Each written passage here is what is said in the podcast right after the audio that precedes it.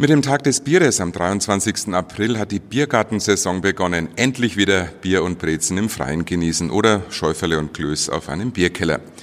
Für die Biergartensaison hat sich unser Knödelexperte Timo Burger etwas Besonderes einfallen lassen. Timo, bei Burgis gibt es einen Käseknödel auf Brezenbasis. Was ist das genau? Ehrlich gesagt habe ich mir den Brezenknödel beim Alfons Schubeck abgeschaut. Ich kenne den Alfons ganz gut und er hat mir vor vielen Jahren mal erzählt, dass er angeblich den Brezenknödel erfunden hat.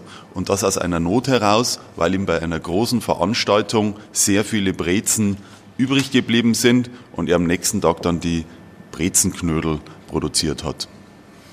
Wie ist das mit diesen Brezenknödeln? Muss ich da dazu in den Biergarten gehen und halt zu einem Bierkeller, wo ich weiß, da gibt's Produkte von Burgis oder kann ich die auch für die heimische Grillparty oder Gartenparty kaufen?